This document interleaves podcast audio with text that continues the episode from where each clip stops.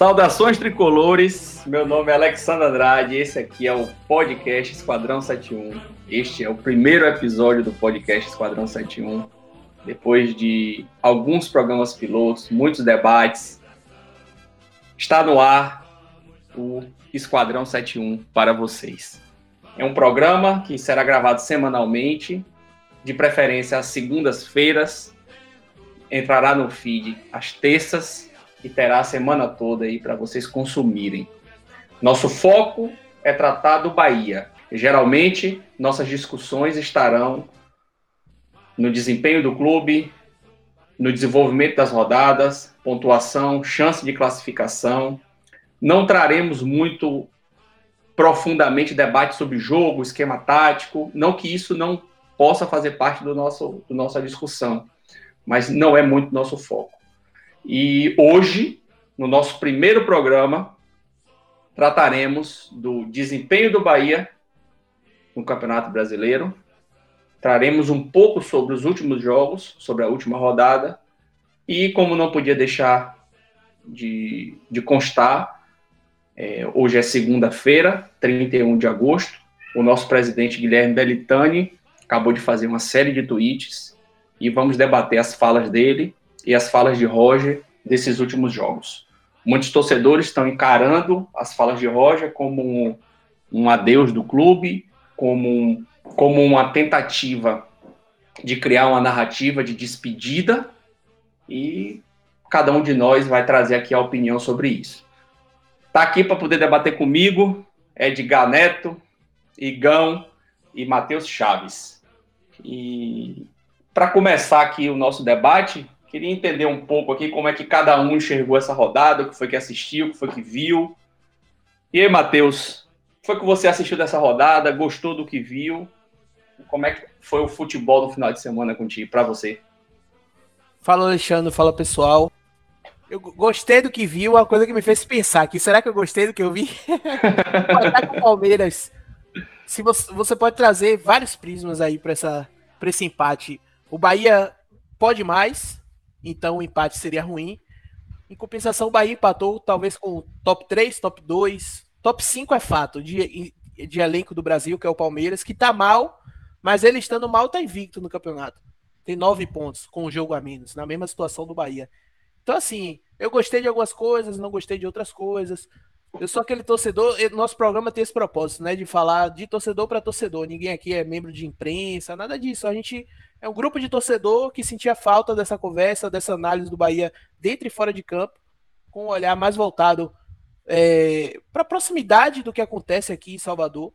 E falando de torcedor para torcedor, eu, eu, não, eu sou um torcedor do Bahia diferente. Eu não sou tão passional, tento ser mais racional. E sendo assim, não tenho só pontos negativos essa rodada, não. Vi coisas boas também. É, o, o talvez de, de, dos quatro que, que estão aqui na gravação, né? Nosso grupo é composto por sete pessoas, né? Faltam ainda três aqui. Igor, Nicolas e Diego, que participaram de outros programas. É, eu acho que do sete, o, o, menos passional, o mais racional sou eu mesmo, né? Eu sempre procuro trazer pelo prisma positivo as coisas, olhar um pouco mais à frente. Eu, sinceramente, olhando pelo resultado puro, eu gostei. E até pelo contexto do jogo, né? Porque a gente estava com a derrota ali até o último minuto do jogo, quando Marco Antônio foi de uma extrema felicidade naquele chute que ele fez, bateu de primeira, se ele fosse querer matar aquela bola ali, talvez perdesse. Então a rodada para mim foi positiva. Não vou dizer que estou feliz e satisfeito, mas foi positiva. E você, Edgar, como foi que você enxergou aí essa rodada, é, esse jogo do Bahia, esse resultado? Qual foi sua percepção? Saudações de colores a todos. Alexandro, eu foi um sentimento que o time, eu vi coisas boas nesse jogo, sabe? Em termos de posicionamento, em termos de táticos. Achei que o Bahia assim estava um pouco afobado, um pouco ansioso no terço final. se tivesse um pouquinho mais de capricho, principalmente no primeiro tempo, acho que a gente conseguiria um resultado melhor. Mas assim, como o Matheus já falou, né, a gente pegou um time aí que eu acho que o time mais forte que a gente enfrentou até agora no campeonato. Eu acho que o Bahia pelo menos defensivamente, ele sofreu pouco, sabe? Principalmente no primeiro tempo. Mas com o tempo o jogo foi ruim, é um problema também, acho que do Bahia, mas acho que não é só do Bahia, né? Porque com essa pausa da pandemia de quatro meses, o físico tá muito ruim, né? Vai acabar afetando um pouco. O Bahia ainda tem um agravante, né? Que ainda fez aquela loucura de disputar Baiano e Copa do Nordeste praticamente no mesmo tempo. Então acho que assim, eu senti um pouco mais de esperança com o time, de, com o Roger, acho que ele conseguiu implementar algumas ideias que eu tava sentindo falta, assim, sabe? Ô Edgar. Diga. Você tá muito positivo, viu? Você, todo torcedor do Bahia, ele, tá, ele precisa se enquadrar em um dos dois grupos, não tem meio termo, né? Ou é peru ou é corneta. Você é corneta, Calma. A, a, hora vai chegar. Ele me fez uma pergunta sobre o jogo do Palmeiras. Eu tô, como, tô, tô que nem Roger aqui. Tô avaliando o adversário. Então, então acho que, assim, analisando esse contexto do jogo, a gente vai falar um pouquinho mais do campeonato, enfim, de, de outras questões. Mas acho que do jogo em si, mesmo sendo um, um primor de jogo, acho que tecnicamente ficou devendo. Mas também isso não é uma exclusividade do, do Bahia. Acho que a correta também lá, né? A turma do amendoim, né? Que é conhecida lá do Palmeiras, também tá virada na zorra lá com o Luxemburgo. Pela falta também de ideias, né? Quando eu vi o elenco lá no banco, o Zé Rafael saindo, eu falei, oh, que saudade. Zé Rafael saindo, Scarpa saindo do banco, a diferença. Isso me chamou muita atenção. As substituições grande. do Palmeiras foram assim um tapa na cara, sabe? É covardia, pô, é covardia. Total, aí os caras estão analisando, ah, mas Filipão fez as mudanças que mudaram completamente. Ou Filipão, desculpa, Luxemburgo fez, as, fez alterações que mudaram completamente. Falo, porra, mas o cara tirou foi Zé Rafael do banco, porra, e botou pra jogar. Zé, Zé Rafael.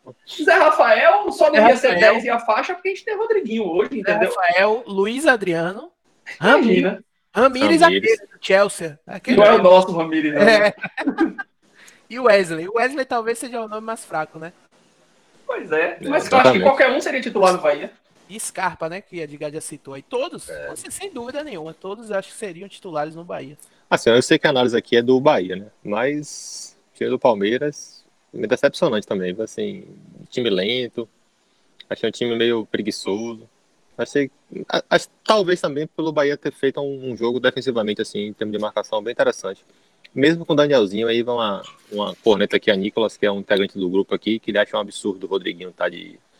O Danielzinho tá de titular, né? Ele acha que tem que ser Ronaldo e Grego. Deu uma discussão mais pra frente, mas acho que o time rende muito mais aí com o Daniel no meio de campo. É, eu só, eu só queria, antes de. de só para a gente finalizar aqui as apresentações, mas antes eu queria só prestar um esclarecimento, né? Porque eu me apresentei como Alexandre Andrade e vocês estão me chamando de Alexandre aí, né? Então, existe uma confusão em relação ao meu nome. Meu nome é escrito com X-A-N-D-R-O, né? Para quem lê pela primeira vez, faz um paralelo com Alexandre, né? Então é Alexandro. E meu nome acabou no nosso grupo, como nós. Mas com, com, com o decorrer dos programas, a gente vai acabar contando um pouco mais da nossa história, mas nosso podcast surgiu de um grupo de WhatsApp, onde as pessoas só viam o nome por escrito e acabaram me chamando de Alexandre, e Alexandre ficou, né? Então, no podcast Esquadrão, no podcast Esquadrão 71, meu nome é Alexandre. Né? Seu nome é Alexandre e acabou, bicho. minha, mãe, minha mãe ouviu isso, ela não vai gostar, não. Com todo respeito, mas tá errado. É Alexandre. Tá bom. Vamos, vamos terminar nossa apresentação. Igão, qual foi sua percepção aí do nosso, do nosso tricolor nessa partida contra o Palmeiras? Bom, fala aí. É... Começando numa análise mais de quem assistiu o jogo sem ser torcedor, foi um jogo horrível. As duas equipes produziram muito pouco, é... as finalizações muito de fora da área, finalizações fora do alvo, e não era de se esperar isso, principalmente do, de um time com o elenco do Palmeiras. Analisando o Bahia. O espaço que teve, né, Igor? O Bahia teve é muito isso. espaço e pouco criou. Eu vou falar isso porque, analisando o Bahia, eu achei que houve uma evolução em um ponto que eu criticava demais, que era a saída de bola. E aí eu não sei dizer se essa melhora se deu por a presença de Daniel no lugar de, de um dos volantes, é, Flá, é, Flávio ou Ronaldo, ou se deu pelo espaço que o Palmeiras deixou. O Palmeiras não marcou impressão quase hora nenhuma, tirando alguns poucos momentos. Era um, uma liberdade na saída de bola do Bahia, e aí eu fico nessa dúvida. Contra o Flamengo, apesar do Flamengo não estar jogando muito bem, vai ser difícil analisar isso, até porque eu não sei se Roger vai repetir essa escalação, essa formação. Eu não iria, eu pessoalmente não iria. Eu acho que por mais que o Flamengo esteja jogando um futebol abaixo do esperado para o time do Flamengo, o, o contra-ataque do Flamengo é, é mortal. Você tem Bruno Henrique correndo, você já não vai ter Gregory e Flávio, então jogar com Danielzinho e qualquer um dos volantes que nós temos hoje no elenco, é, somente com esse volante, é, tirando Ronaldo e Gregory, óbvio, eu acho que é bem arriscado. Falando um pouco mais da partida, assim, iniciando, os 11 que o Bahia, os 10 eu não vou considerar o goleiro, é, eu gostei. João Pedro foi, é, sofreu uma lesão, isso é por, por, tempo indeterminado, isso é um problema que a gente vai ter aí, porque Nino não está numa boa fase. Você tem Zeca que joga pela direita, mas é um lateral esquerdo. E você teve a subida de o retorno de Douglas Borel ao, ao time principal. Que eu não sei como ele tá fisicamente, que ele era bem franzinho. É, eu não vi imagem dele no jogo, aí eu não sei dizer. Igor. Mas, você tá com a voz, velho, daqueles locutores de rádio, daqueles caras românticos, sacou? de noite, naqueles programas de meia-noite, né? É, coração para, para coração. coração. ouvi, muito, oh, velho, ouvi muito isso na rádio de Quié quando eu morava, lá, quando eu morava em Quié. Mas a, a reserva não era sobre isso, não. Na verdade, Zeca, ele era, ele era lateral esquerdo, mas ele é destro. Né? Eu falo o inverso? Você falou que ele era você falou uma coisa aí que ficou meio. Que... Não, tá certo, tá certo. Ele falou que ele era, é, joga na direita, por ser destro, mas ele é lateral esquerdo. Ah, é, é, é, porque, é porque eu entendi que, tipo assim, como se ele fosse lateral direito. Enfim, não. Então eu fiz não, Ele é lateral esquerdo, é, mas ele joga. Isso, isso. Ele também joga entender, de lateral isso, direito. E deu pra entender. Tá só tumultuando. É. eu tô doido pra cornetar já aqui um bocado de coisa, mas deixa você terminar aí. E eu queria pontuar também, positivamente, a, a volta de Lucas Fonseca. Ele voltou bem. É, inclusive, eu achei que ele voltou muito bem. Eu achei ele o melhor no setor defensivo. É, não vou considerar Anderson, que fez um bom jogo, fez boas defesas, é, mas Lucas Fonseca ele fez um bom jogo, trouxe uma segurança na bola aérea. É, agora não teve sorte com Nino Paraíba, que joga pela direita também. E Nino Paraíba tá, fez uma partida horrível. Praticamente entregou o gol do Palmeiras em dois lances. Um na saída de bola, que ele se desentendeu com Elber numa jogada bizarra que parecia que ninguém tinha vontade de jogar. E na marcação, Kenino não acompanhou o Zé Rafael passando. Aí, negativamente, queria pontuar esses, é, esse ponto. Positivamente, eu achei que houve esses dois aspectos: a saída de bola, que deixa uma ressalva, e a volta de Lucas Fonseca num bom nível, contra um adversário muito qualificado. É, eu acho que a, a volta de Lucas aí tá jogando bem. Acho que o Lucas estava passando mesmo era de um descanso. Isso dá até um alívio pra gente, velho, porque o Bahia passa a ter três zagueiros que podem jogar, né? O Bahia, apesar de ter um elenco que a gente costuma avaliar como elenco muito bom, muito qualificado, o Bahia tem poucas peças de reposição à altura, né? E Lucas voltar jogando bem, aí a gente passa a contar com três zagueiros ao invés de só dois, né? E não ter desespero na hora que o reserva entra, porque Hernan tá jogando bem também. E Juninho é talvez o dos três o que joga melhor é, acaba que pela direita agora a gente está com um problemão, né? Nino tá mal e não tem lateral, né? Mas o que é que você ia cornetar, Edgar, aí na fala de, de Igor? Você... Não, na verdade, não era nem cornetar a fala de Igor. Era cornetar alguns aspectos do, do time de, de Roger, que eu acho que a gente que ele ainda tem uma insistência em algumas coisas que eu acho que a gente já poderia ter um, uma variação no jogo, sabe? Por exemplo, é, eu lembro de Nino no ano passado ter alguns erros bem desse nível aí que ele teve, sabe, no ano passado. Contra o Internacional, ele foi dominar a bola, deixou a bola no pé do atacante do Inter e perdeu o jogo aqui na Fonte Nova. Então, assim, esses erros de Nino são recorrentes. Porque Nino, ele não tem característica de bom passe de bola, sabe? Ele não é esse jogador para sair jogando com a bola. Então, acho que Roger, ele insiste muito em você ter um time sempre saindo de pé em pé, com jogadores que não têm tanta qualidade. Né? Acho que com a entrada de Danielzinho, ele conseguiu melhorar isso.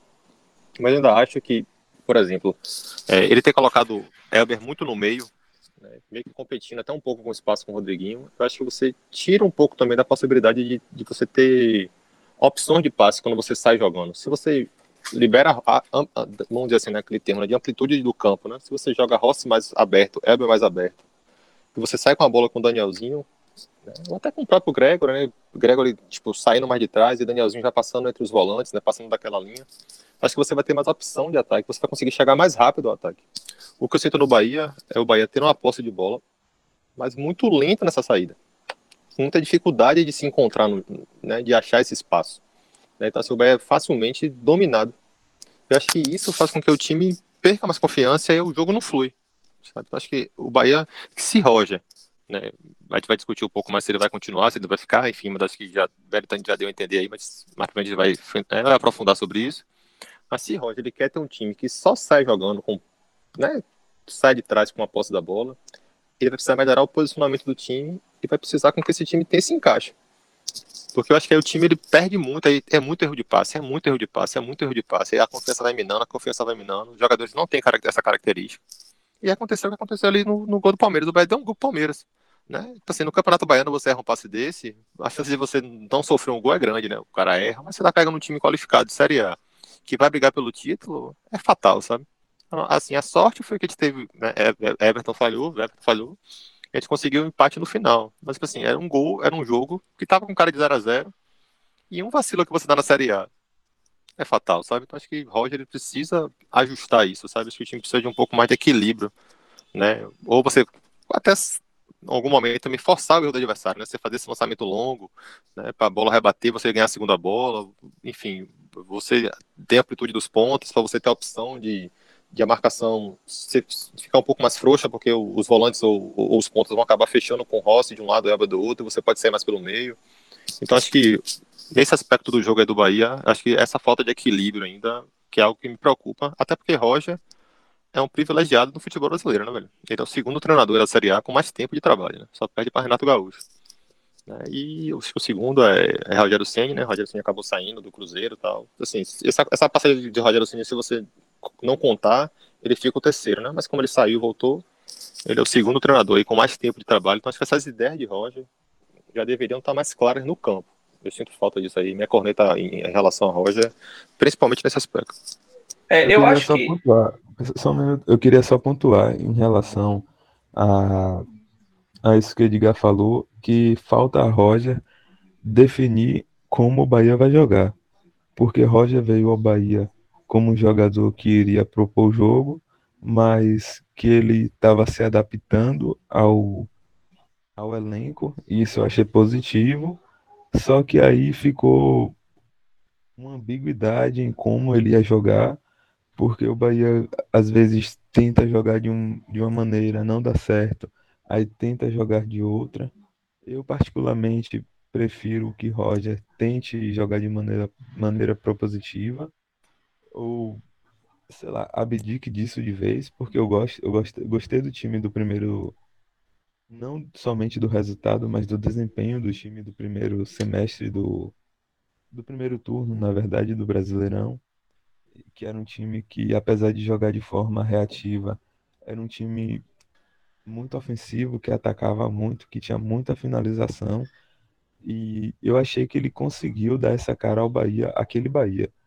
Quando ele tenta propor, ele encontra muita dificuldade. E aí a gente teria que entrar num debate se o problema é Roger ou se o problema é o Bahia. Mas, Mas eu acho que Roger tem que definir o que ele vai fazer. Mas você acha que essa definição tem que ser por um modelo de jogo só? Eu não acho que tenha que se apegar a um modelo único. Porém, eu acho que a mudança do estilo tem que ser pontual. Por exemplo, você vai jogar contra o Flamengo, considerando o Flamengo do ano passado, é, que é o time, o potencial que esse time tem, você não vai conseguir jogar propositivo, porque é um time que tem uma pressão incrível. É, então, acho que você pode abdicar nesse jogo de jogar de uma maneira propositiva, mas algo pontual. Roger, eu acho que ele oscila demais em relação ao que ele consegue fazer. Se ele consegue jogar propositivo, ele tenta até até ir no limite que dá certo, aí ele muda para jogar de forma reativa, até ir no limite que dá certo, e essa indecisão dele, eu acho que atrapalha mais até a evolução dele no Bahia. Igor, eu acho que independente até de você ter uma forma de jogo propositivo ou reativo, acho que no, durante o jogo você vai acabar tendo que saber jogar os dois modelos. Mas o que me incomoda no Bahia é que o Bahia não força muito o erro do adversário. Então, por exemplo, você fazer uma marcação um pouco mais alta, logicamente que você não vai conseguir fazer isso o jogo todo.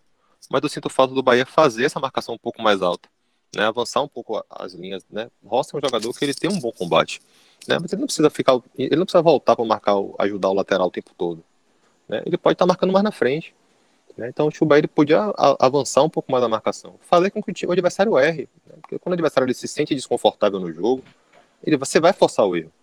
Né? Então, assim, eu sinto também que os times sabem que o Bahia quer jogar, com, quer sair jogando, os avançam a marcação, o Bahia fica muito incomodado, com muita dificuldade de sair desse modelo.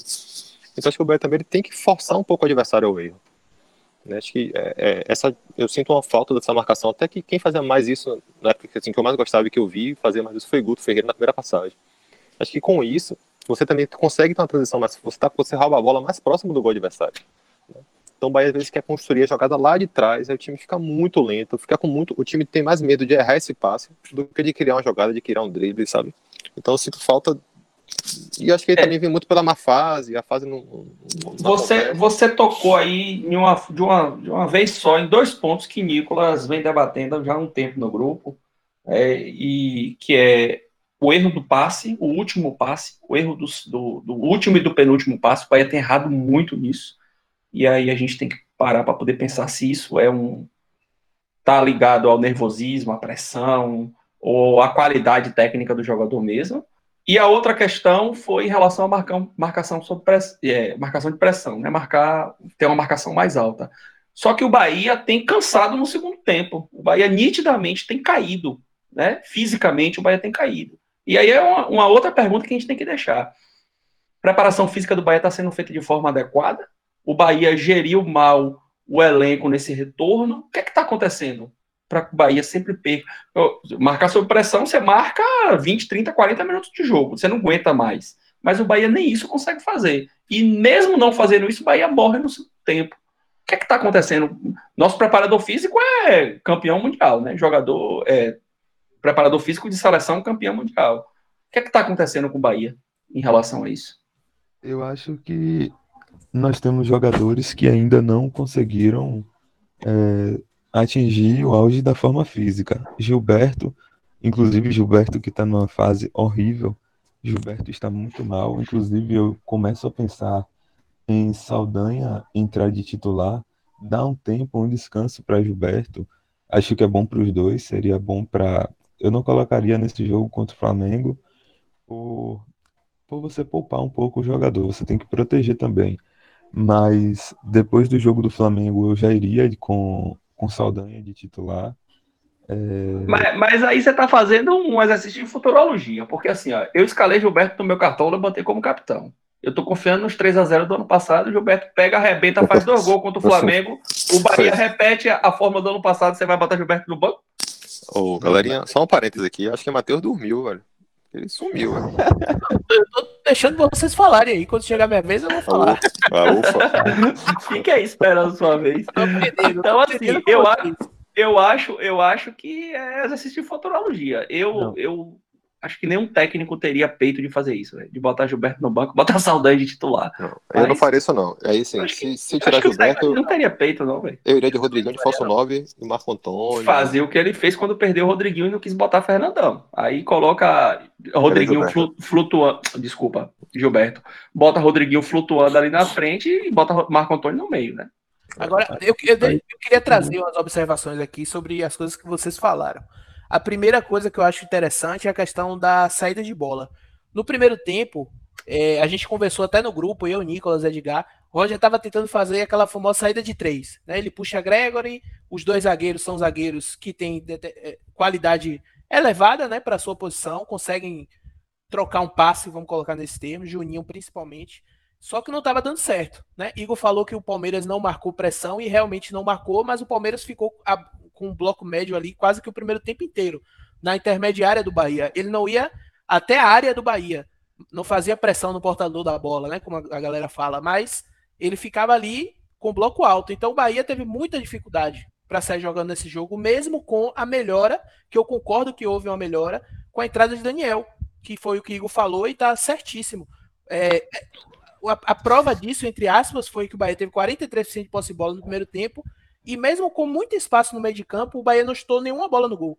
Se o Everton não tivesse no gol, o Bahia não teria feito nenhum gol, né? Na teoria, obviamente. Então, eu acho que no segundo tempo, Roger percebeu que talvez uma mudança nesse modelo poderia surtir efeito e trouxe Nino para essa linha para fazer ali uma saída mais tradicional, vamos dizer assim. E aí entrou muito o que Edgar falou, que é um problema. E é um problema. Nino não sabe jogar. Mas aí eu pergunto a você: se o treinador tentou criar uma alternativa para não precisar que Nino saísse jogando, né? Ele abre, quando ele faz essa saída de três, ele abre os laterais para dar amplitude, traz Daniel, traz Rodriguinho e tenta fazer ali a triangulação desde o início. Não funcionou.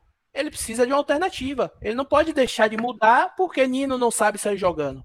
Entendeu? E aí entra muito aquela questão que a gente conversa há bastante tempo do problema do Bahia e além de Roger. O elenco do Bahia ele apresenta carências para o tipo de jogo que Roger gosta. E o Bahia contratou Roger sabendo qual o tipo de jogo que ele gosta. Então, é uma discussão que precisa ser feita também. Sabe? Nino é um cara que não traz muita contribuição para esse estilo de jogo. Em, compensa... em, em, contrapartida, ele precisa jogar, porque não tem outro lateral. JP tá machucado, e se JP eventualmente estiver em má fase, o que é que faz? A gente vai descobrir agora o que é que faz. Mas é uma, uma reflexão que eu provoco em vocês, assim, o elenco do Bahia ele também tem os seus problemas. O fora Roger pode ser fora elenco, fora CR, fora tantas outras coisas, sabe? Matheus, deixa eu me meter aqui na conversa. Vamos lá. Bom, isso, no ano passado, eu até aceitaria melhor, porque Roger chegou aqui, né? chegou aqui com o elenco mais ou menos pronto. Trouxe alguns jogadores, vieram alguns jogadores, tipo, como Guerra, como Luca, que não deram certo, mas beleza, né? O time, ele conseguiu fazer esse time jogar no nível altíssimo no primeiro turno, né? defensivamente, transição rápida, aquele tudo que a gente já, assim, todo, tudo aquilo que a gente já sabe que aconteceu e o segundo turno foi uma lástima. Quando a 90% dos clubes do Brasil demitiram o Roger no final do ano. Ó, Roger, obrigado, você conseguiu levar esse elenco, mas aí agora a queda foi muito grande, vamos seguir o trabalho. Acho que o Bahia, acho que essa gestão, ela tem essa característica, o torcedor gostando ou não, né? Eu lembro que na entrevista de Belitani ele falou que não queria demitir Anderson, que só demitiu Anderson quando ele percebeu que Anderson perdeu o vestiário, quando ele percebeu que Anderson não conseguia, né? Ele, ele fala isso numa entrevista, né? E Anderson até também fala, acho que em, alguma entrevista também isso, que ele só, ele só demitiu o treinador, né? Quando ele percebeu que não conseguia mais render daquele elenco. Enfim, aí é, Roger, ele continuou o trabalho para o ano seguinte, o Bahia traz jogadores pensados, né? O Bahia trouxe jogadores como Clayson, como Rossi, como Rodriguinho, né? Para qualificar exatamente aquilo que o Bahia perdeu muito no segundo turno, que foi o poderio ofensivo, né? Gilberto ficou na fase ruim, o Bahia não tinha um substituto à altura, Fernandão não estava bem, é, Roger tentou o Marco Antônio, o Marco Antônio desse até ajudou a gente muito no ano passado em alguns jogos, mas se contundiu. Então o Bahia qualificou muito esse elenco para frente, né? Trouxe jogadores com, com características de assistência, né? Rossi foi de assistência do, do Vasco, Clayson, né? Do Corinthians, Rodriguinho é um jogador é, diferenciadíssimo, sabe? Até ele não jogando ainda no, no, nível que a gente espera, ele é um jogador que tem muita qualidade, tem muita tem muito repertório. Só que a minha crítica a Roger foi totalmente porque ele não está conseguindo extrair desses jogadores o melhor deles. Né? Então, assim, se ele escolheu esses jogadores, se ele percebeu que ano passado o Bahia tinha um problema nas laterais, o Bahia conseguiu qualificar a lateral esquerda, né? Trouxe dois jogadores. Manteve João, João Pedro e manteve Nino, né? E aí você quer sair com o estilo de jogo. Que, esse, que ele contratou esses jogadores. Esse time não consegue fazer isso, tem algo também errado no que ele está se propondo a fazer. Ou os jogadores não estão assimilando a forma que ele gostaria que o time jogasse, ou esses jogadores não têm essa característica. Então, assim, como é que você pega a Rossi? Você pega a Clayson, né, que tá até na fase ruim, é, Roger tentou muito com ele, mas como é que você pega a Rossi, que tem uma característica de ter um bom passe, né, que foi líder de assistência, e joga ele muito distante do gol? É, Rossi às vezes vai sozinho para a de fundo. O Bahia, é, é, o Bahia com Rossi, com Elber, com Rodriguinho, são jogadores que eles são jogadores de pegar a bola e avançar. Né? Eles não são jogadores de, de, de, do, que dão um passe, assim, Rossi até dá mais, mas, tipo assim, mas não está conseguindo fazer isso. Né? Então eu vejo o Bahia com um time que pega a bola nesse sexto final, quer decidir logo. O Bahia é um time muito. Cada um passa assim. Edgar, Edgar, vamos lá. Você tá fugindo muito do ponto aqui. Eu entendi o que você quer dizer. Não, mas aí eu vou, te, eu vou trazer uma outra pergunta para você. O Bahia não é o Manchester City. Sim. Roger, eu entendo que ele participou da construção do elenco do Bahia, porém, não significa que ele teria qualquer nome que ele quisesse à disposição. Né? O mundo ideal não é o mundo real. Sim, nem então, ele, ele não teria. Ele não, eu vou terminar, eu vou terminar e você fala. Dentro dessa construção voltada para o mundo real, Nino é um cara útil. É um cara que já está no Bahia, já está adaptado, o Bahia pode pagar. E Roger tem uma forma de jogar que ele consegue, digamos assim, diminuir as deficiências de Nino e potencializar as qualidades de Nino. Porém, nessa situação pontual do primeiro tempo contra o Palmeiras, essa forma de jogar não funcionou e precisou Roger mudar o jeito de jogar e expor Nino, entre aspas, ao seu ponto fraco, para que o time pudesse tentar mostrar algo mais, que nem, nem mostrou. Piorou. Nem funcionou, exatamente, piorou. Mas foi uma tentativa. Entendeu? Foi uma variação. Algo que você, inclusive, pede aí. Porra, o Bahia não tem uma forma de jogar. Ele mudou. Foi uma, foi uma tentativa. Entendeu? E aí. É culpa de Roger porque o Bahia tem Nino, porque o Bahia tinha na dupla de volantes que a gente conversava tanto uma irregularidade no volume ofensivo. É culpa de Roger que o Bahia não tem um centroavante no banco que entregue em termos de produção aí, o mesmo que Roger, o mesmo que Gilberto entrega. Aí eu vou dar um exemplo do Fortaleza de Rogério Ceni. Rogério Ceni fez tinga joga bola, velho. Então, assim, eu acho que o papel do treinador não é assim, ó, eu jogo assim, Nino vai ter que se adequar à minha realidade. Mas Nino também jogou bola no Bahia, diga. Sim, Você tava lá ele, conseguiu, ele conseguiu, ele conseguiu, ele conseguiu resgatar o futebol de Nino num trecho. Sim, mas qual era a forma que o Bahia jogava? Era essa que Roger joga hoje? Foi o que ele tentou fazer no primeiro tempo do Palmeiras. Ele abre Nino ali, Nino, quando recebe não, a bola, não, ele geralmente não, tem mais pergunta, minha pergunta, minha pergunta, não foi essa. A forma que Roger jogava quando o Nino Paraíba, nós gostamos de você, aquele time lá, era a mesma forma que Roger quer jogar hoje? Por que será que Nino. Forma porque, mas por que Nino, sim, mas mas Nino se destacou lá? A saída de bola era a mesma, a estrutura era a mesma. Não. O Bahia ele jogava prioritariamente alongando as bolas, mas eventualmente o Bahia não conseguia. Quando o Bahia enfrentava, por exemplo, times fechados que tem aquela deficiência que tem até hoje, o Bahia saía jogando da mesma forma e conseguia sair jogando como consegue até hoje, mas pontualmente contra o Palmeiras não conseguiu. Vamos lembrar, vamos lembrar aqui do jogo Bahia 3, Flamengo 0, que foi o jogo, acho que o maior, o maior jogo do Bahia no ano passado. Nino dá uma assistência primorosa para Gilberto. Onde é que ele estava? Contra-ataque rápido, ele vem de trás, pega a bola. Mas aí você precisa então pedir para o Palmeiras botar a não, linha. Eu não tô pedindo, eu não tô pedindo Palmeiras. O que, eu tô, o que eu tô lhe dizendo é que Nino ele rendia naquele esquema, porque a característica não é do é jogo do Bahia favorecia e ele. Por que Nino não rendeu, por exemplo, contra o CSA? Nino não rendeu, por exemplo, contra o próprio Ceará naquele Esse ano? Bahia. No ano passado, no ah, jogo sim, Bahia. Pô, mas assim, aí vamos lá. você tá pegando a figura de Nino e colocando ela como uma figura central do esquema do jogo eu, Bahia. Eu tô te dando um exemplo de que o problema do Bahia, ele às vezes vai além de Roger. Ah, o claro. que você citou de Nino não saber sair jogando é, um, é uma limitação que Roger tem, mas que Roger não pode deixar o time dele engessado porque Nino não sabe sair jogando. Então ele criou um modelo para tirar de Nino essa, esse fardo. Mas se esse modelo não funcionar, ele precisa ser pelo time e não por Nino. E aí a gente tem que olhar isso e entender Sim. que a culpa, nesse caso específico, não é de Roger, entendeu? É só isso que eu queria trazer. Entendeu o que eu quero dizer? Esse não. modelo de jogo que você está falando que funcionou é até um outro ponto muito bem feito que Igor trouxe também, que é assim, Roger, eu não entendo o que Roger quer jogar. Eu entendo. Roger, no início do, do trabalho dele, ele achou a maneira que o Bahia jogava melhor, com os jogadores que tinham. Com o passar do tempo, o pessoal aprendeu como é que o Bahia jogava. O Bahia pegou o Grêmio no primeiro turno, em Pituaçu, de 2019, e deu 1 a 0 Mas foi aquele 1 a 0 que o time do Grêmio sentiu. O Bahia mereceu ganhar do Grêmio. E isso para um time multicampeão como o time de Renato Gaúcho é duro. É duro. Porque ele olhando de lá para o Bahia, ele sabe que ele precisa amassar o Bahia por conta da diferença de investimento no futebol. Depois o Bahia jogou na Copa do, do Brasil e a história foi diferente. O Bahia fez um bom primeiro jogo, mas o Grêmio já foi melhor. E na Fonte Nova, o Grêmio engoliu o Bahia e ganhou de 1 a 0 merecido. Então, Roger se viu, na minha opinião, foi isso que aconteceu na necessidade de mudar, de trazer algo novo para o Bahia. E aí ele falhou. Eu concordo com você que ele falhou, mas ele mudou. E a partir dali para frente, o jeito do Bahia jogar foi sempre padrão, uniforme. O Bahia quer ser um time propositivo, seja contra o Palmeiras no Parque Antártico, no, no Allianz Parque, naquele 2 a 2 que o Bahia jogou e jogou bem, seja contra o Ceará em Pituaçu, que o Bahia jogou e jogou mal, perdeu de 2 a 1 E aí, nesse ano, na minha visão, o Bahia estava melhorando um pouco, não o suficiente, tinha que melhorar mais. Mas fez um bom jogo contra o Vitória, que perdeu de 2 a 0 mas massacrou o Vitória. Fez um bom jogo contra o Nacional, Todo mundo diz, ah, é um time fraco, beleza. O Confiança também é fraco e o Bahia quase que não consegue ganhar do Confiança. Pra mim, esse jogo contra o Nacional foi o melhor jogo do Bahia do ano. Pois é, assim. então é uma melhora do Bahia sendo propositivo. Só que aí veio a pandemia e esse estágio de melhora regrediu. Eu vejo hoje o futebol do Bahia, o futebol brasileiro, na verdade, no estágio de março.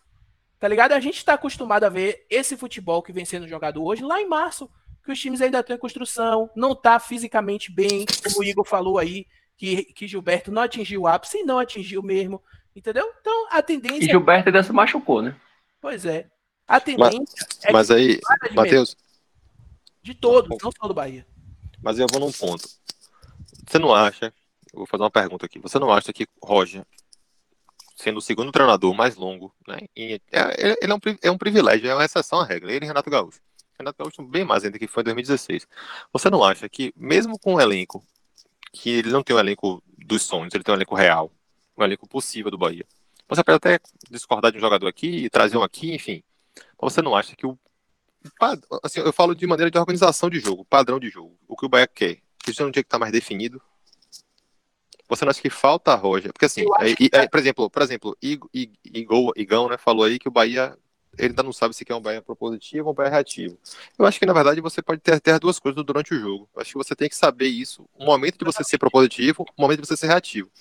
Só que eu sinto com o Bahia é que ele tá no, tá no limbo dessas duas coisas. Ele tem uma dificuldade muito grande de, de, de ser propositivo, e propositivo não é só pegar a bola, tocar para um lado, tocar para o outro, ficar tocando para Juninho, Juninho tocando para Lucas Fonseca, Lucas Fonseca toca para lateral, a bola volta. É você ter é você pegar a bola, você ser rápido você ter velocidade, você ter saber onde o jogador tá, saber como é que vai se postar, fazer uma bota bela, triangular rápido, chegar no gol. Acho que o Bahia não tem isso. Então, assim, quando o time, a marcação aperta um pouquinho mais, o Bahia não sabe o que fazer com a bola. Para responder, para responder a sua pergunta, já que é coisa ruim que a gente está falando, eu vou trazer o treinador do Vitória. Na entrevista que ele deu pra Elton Serra. Pô, não fala o cara que o cara é ruim, não. O cara é bom, não, pô. Falando, é o Vitória que é ruim, pô. Ah, tá. tá na unidade, né? Ele escreveu. Vocês estão ligados que ele escreveu um livro, todos vocês ouviram a entrevista aqui do podcast. Quem não ouviu? Bruno Pivetti, o treinador do Vitória. Uhum. Tem um livro. um livro. sobre, sobre metodologia de treinamento. Ele uhum. tem um tipo de metodologia lá, que ele tem o nome dele. E ele falou uma coisa interessante e que eu acho que pode, pode explicar o cenário do Bahia. A metodologia de treino de Bruno Pivetti consiste em você trabalhar todos os fundamentos do futebol em conjunto. Tático, físico, técnico, situações de jogo, tudo na mesma situação. Porque, segundo ele, quando o jogador não está, digamos assim, familiarizado suficientemente com o que o treinador entende como modelo de jogo, a tendência é que, num momento de pressão, de estresse dentro do campo, ele faça o mais fácil e eu acho que o Bahia sofre muito com isso. O jogo do São Paulo, por exemplo, até o Bahia fazer o primeiro gol, era claro a tentativa do Bahia sair jogando com a bola no pé. Diferente daquele Bahia de 2019, que priorizava as bolas longas, uma situação que o São Paulo, inclusive, deu ao Bahia, que estava jogando com a linha no meio de campo. O Bahia usou essas bolas longas, mas de uma maneira mais qualificada, com o Rodriguinho sendo esse assistente né? Como a gente viu no gol de Rossi, como a gente viu no, no pênalti, né? Que, que foi sofrido pelo próprio Rodriguinho na jogada com o Gilberto. Então o Bahia ele tenta hoje ser um time mais propositivo. Só que aí o Bahia faz o gol e o São Paulo começa a pressionar muito mais o Bahia. E a partir do momento que o Bahia sente essa pressão, ele começa a se livrar da bola. Quem ouviu o jogo, esse jogo, o jogo do Curitiba, Roger gritou no campo: a gente não tem alonga, a gente não tem alonga, gritando para Hernani, né? Querendo dizer que não adianta ele ficar alongando a bola porque não tem ninguém para ganhar essa bola. E o que foi que Hernando fez? Na mesma hora que Roger gritou, alongou a bola. Isso para mim é, é, claro, pô, de um time que ainda não tá azeitado. Aí você pode dizer, porra, é culpa de Roger, já tinha tempo, beleza, é um argumento. Mas não é questão de indefinição do que o Bahia quer fazer. O Bahia sabe o que ele quer fazer. Ele só ainda não está suficientemente preparado para fazer. É, ou só para poder deixar aí registrado, né? O nome do livro de Bruno Pivetti é Periodização Tática, o Futebol Arte Alicerçado em Critérios. Esse é o nome do livro dele aí. Talvez seja uma boa leitura. Vou botar aqui na minha lista, na minha lista de aquisições para poder comprar. E não é um livro novo, não. Apesar dele ser muito novo, né? O livro é de 2012. Então é um livro que já tem oito anos. Com todo o respeito ao profissional, né? Esse, a, a nossa conversa aqui é de torcedor para torcedor, ninguém aqui é expert em nada. Eu espero que ele possa, no Vitória, entender o que é que deu errado no modelo dele e escrever um novo livro, né? Que o modelo dele vai que não funcione no Vitória. Velho, e assim, o que eu achei, o que, o que eu achei interessante é o seguinte, bicho, ele é novo pra porra, foi olhar a idade dele aqui, ele tem 36 anos, velho. O livro dele tem 8 ou 6, escreveu esse livro com 28 anos. Não sei se foi alguma tese de mestrado, alguma coisa desse sentido. Vocês estão falando demais do Vitória. Mas, não, tô falando de Bruno Pivetti. Ele pode deixar de ser técnico do Vitória daqui a duas semanas ou três, sei lá quanto tempo, né? O Vitória tá invicto na Série Não, B. é, ele vai fazer um trabalho espetacular, vai ficar em quinto. É o que eu desejo pro Vitória todos os anos. É, G5. Velho, assim, eu acho. Quer, quer ainda falar alguma coisa, Igor, sobre o, o jogo É, do Bahia? porque a galera fugiu um pouquinho na hora do, do, do- quando tava falando de Nino, Acabou um interrompendo, né? Fugiu mesmo o, o rumo da discussão, aí eu não quis interromper. Mas sobre Nino, eu queria também falar, inclusive Nicolas pediu para falar isso também, sobre o isolamento de Nino Paraíba no jogo. E eu estava olhando aqui, quando ele falou isso, aí para ter uma base na, no argumento, eu fui olhar o, o, a posição média e o mapa de calor do time do Bahia é, pelo SofaScore. E assim, é, Elber foi um meia pelo posicionamento médio. Ele atuou como meio-campo e Rodriguinho basicamente como segundo atacante, na posição que, é- que era para Rodriguinho estar fazendo. E Nino ficou muito isolado. E no finalzinho, se bem que foi 10 minutos de jogo, sem o tempo, 12 minutos sem os acréscimos, Nino ficou extremamente isolado, porque Marco Antônio entrou no meio e ele abriu para a esquerda, e Cleison ficou lá na, na esquerda também, e Elber no meio. Então você tinha o Bahia com dois meias e dois pontas direito, por assim dizer, na prática, e Nino Paraíba, que além de uma partida má, ele estava isolado, e aí pesa bastante isso aí. E aí, no caso, isso é culpa de Essa- Roger? Ah, Alexandre, essa discussão eu tive, com, mim, sim. eu tive com o Nicolas no grupo. Nicolas enxergou na entrada de Daniel um problema, porque, segundo a visão dele, precisava haver uma compensação defensiva de algum jogador para cobrir a, o início da construção do Palmeiras, né? Porque Daniel seria um ponto fraco, vamos dizer, nesse sistema. E com isso o Elber estava fechando muito para o meio e deixando é, como é? Nino Paraíba sozinho. Era essa a visão dele, tá ligado? E aí ele não tá aqui, né, pra contrapor nada, então não vou nem dizer se ele tá certo, se tá errado, mas a gente debateu muito isso.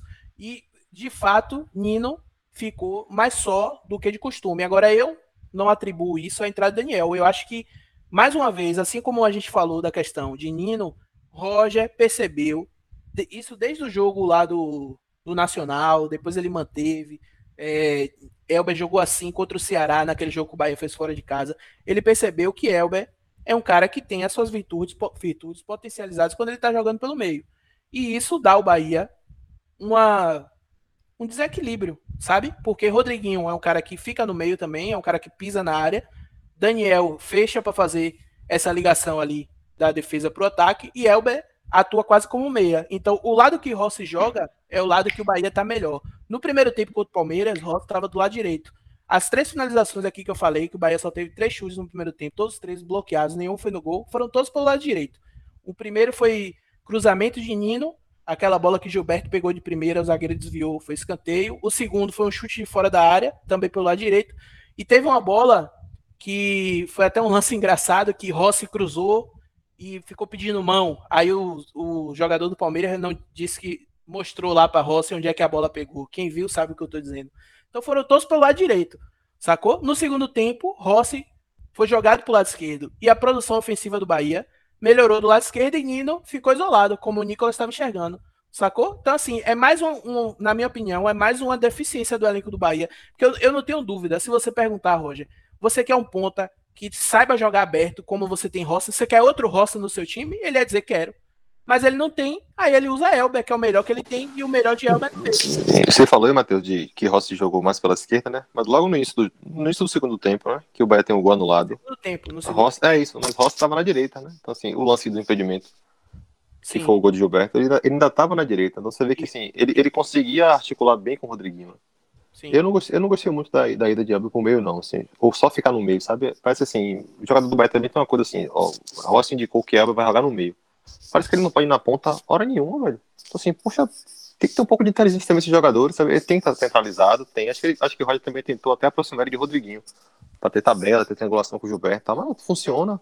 Abre um pouco o jogo pra direita, sabe? É, amplia o campo sabe? Chama Nino para triangular, para tabelar, sabe? Então eu acho que eu acho também que Elber tá bem, tá bem desgastado fisicamente. Viu? Acho que também poderia poupar ele aí, entrar no segundo tempo, ou jogar um tempo. Eu acho que ele não tá rendendo o que ele já rendeu, né? É, você, você falou aí, né, que os jogadores têm que ter um pouco de inteligência, acho que em todos os aspectos, né? É, tanto na, na hora de, de, de, jogar, principalmente, mas também de dar entrevista, de falar, de, e uma coisa que a gente tem, tem visto muito, acho que já debatemos bastante aqui sobre o jogo e sobre o próprio Bahia, é, eu queria é, mudar aqui um pouco a pauta, né, trazer para o segundo ponto da pauta, que é discutir se Roger já largou, entendeu? Porque o Fora Roger está pesado, Belintani só hoje, né, desde, desde que começou a Série A. A última entrevista de Belintani tinha sido logo após a derrota para o Ceará na final da Copa do Nordeste. De lá para cá já se vão aí mais de 15 dias e o Bahia já fez cinco partidas na, na Série A e foi a primeira vez que Belintani se pronunciou.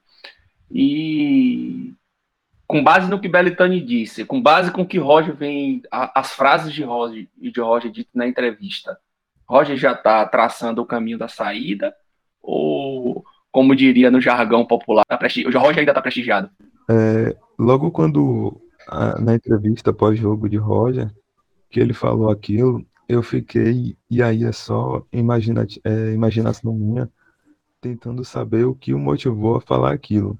Eu não sei se foi é, uma defensiva espontânea dele, ou o que aí eu imagino, que eu especulo, que houve alguma alguma meta estabelecida por Belitani.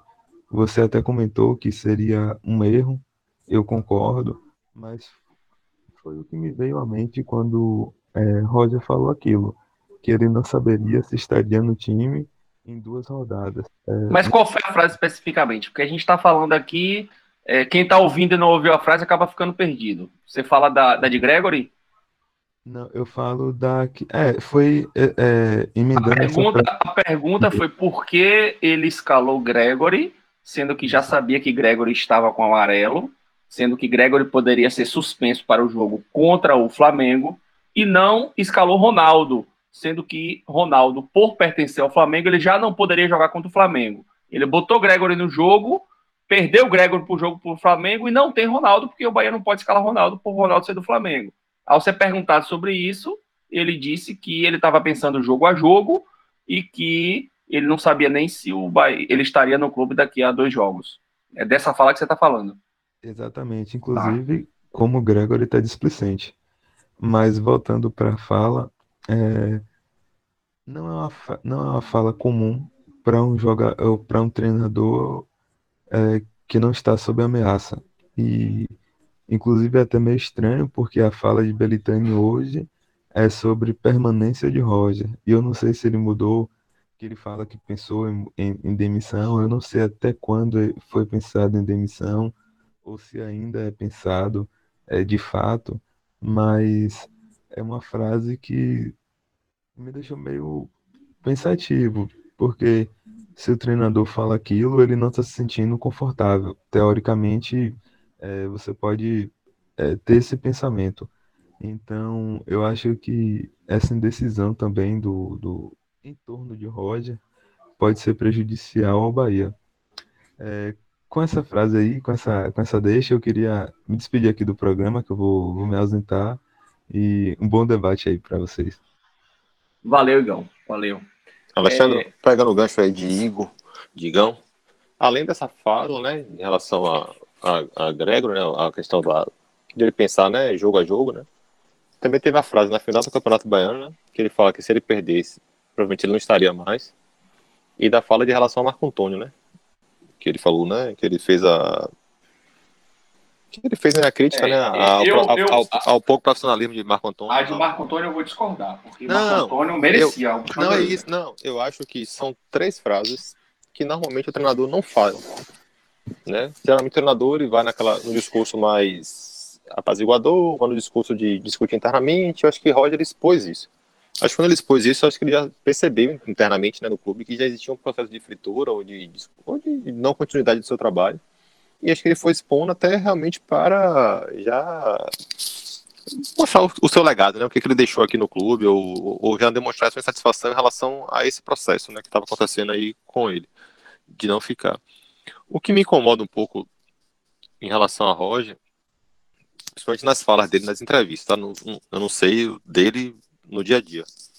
É esse um pouco de não sei se a palavra é conformismo, acho que Elton Serra até começou isso, comentou isso no pod, no, no, no, né, no, no pod que ele tem, no Chupario, que ele fala um pouco do conformismo de Roger, de aceitar um pouco o resultado, né? Ah, não, a gente empatou com São Paulo, é, pô, tomou gol no finalzinho, é, mas futebol é assim e tal.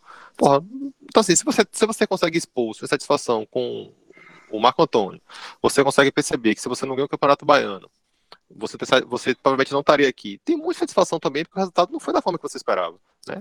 Acho que o time recuou, pô, a gente teve um erro, a gente né, não aconteceu da forma que eu esperava, não viu o que eu queria dos jogadores. Então demonstra também esse inconformismo em relação ao resultado. Né? O desempenho pode ter, pô, não, o desempenho foi bom, mas o resultado não foi bom. Eu acho que assim, acho que isso também favorece com que a torcida fique muito chateada, muito pirada com. Acho que é, vira um, um combo de coisas, né? Uma, uma, uma soma de coisas. E essa coisa dá um. aumenta a irritação do torcedor, sabe? Essa esse meio que conformismo, sabe? Não, porque a gente, a gente, a gente assim, eu lembro que ele pegou né, contra o Curitiba, não, mas tem um adversário também do lado que aumentou a pressão, marcou forte. Contra o Bragantino é a mesma coisa. Não, contra o São Paulo é a mesma coisa. Pô, lógico que tem um adversário, né? A gente sabe que tem um adversário, que o adversário também vai criar chance. Mas você se conformar com o adversário de pressão onde você não consegue sair, demonstra que você parece que aceita isso de uma maneira é, aceita, sabe? Então acho que essa passividade de Roger, esse conformismo dele que irrita muito, sabe? Mas você acha que ele já largou? Ou ele ainda tem esperança? Rapaz, eu acho que. Eu acho que na verdade ele tá mais próximo de sair do que de ficar. Vai depender muito do... dos resultados agora, sabe? Eu acho que ele. Assim, eu acho difícil. Ele assim, se ele conseguir o que Diniz conseguiu agora, né? Que foram. Pô, ganhou o clássico, né? É, tá, conseguiu pontos, né, mais pontos do que, do que desempenho. Acho que ele vai dar uma tranquilidade para seguir um pouco. Agora, se a ele gente... tiver, se ele, se ele não conseguir isso, acho que vai ser difícil. A gente, infelizmente, não tem a oportunidade de ganhar um clássico, né? Porque nosso rival há muito tempo não disputa a Série A. É, e, a Mas... prata, e a prata está editada. ai, ai. Olha, eu acho que Belitani deu caminho hoje, certo? A fala de Belitani foi muito esclarecedora quando o Belitani fala ali que traçou metas de seis jogos, né? Então o Bahia está indo para o sexto jogo agora.